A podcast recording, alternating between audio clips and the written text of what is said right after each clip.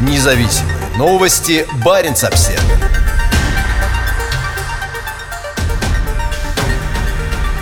Для изучения Севморпути построят новое грандиозное ледокольное судно.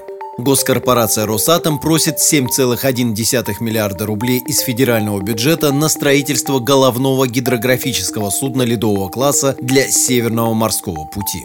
По мере развития Северного морского пути в России прилагают значительные усилия для изучения далеких ледовых акваторий. Для исследования ледовой обстановки, топографии морского дна и прокладки морских маршрутов сейчас требуется больше специализированных судов. Во главе процесса стоит госкорпорация «Росатом», отвечающая за развитие Северного морского пути. И вне сомнений нужно новое судно высокого ледового класса Арк-7 для работы в тяжелых ледовых условиях, заявил недавно газете «Коммерсант» директор дирекции Северного морского пути Росатома Вячеслав Рукша. В конце 2020 года госкорпорация, похоже, получила добро на проект. Росатом просит у государства на постройку судна 7,1 миллиарда рублей. Как сообщает Интерфакс, судно должно войти в строй в 2024 году, а его застройщиком выступит дочерняя компания Росатома в ГУП «Гидрографическое предприятие». Строительство судна будет способствовать развитию и обеспечению устойчивого функционирования Северного морского пути, а также достижению целевого значения объема грузоперевозок 80 миллионов тонн, говорится в проекте постановления правительства.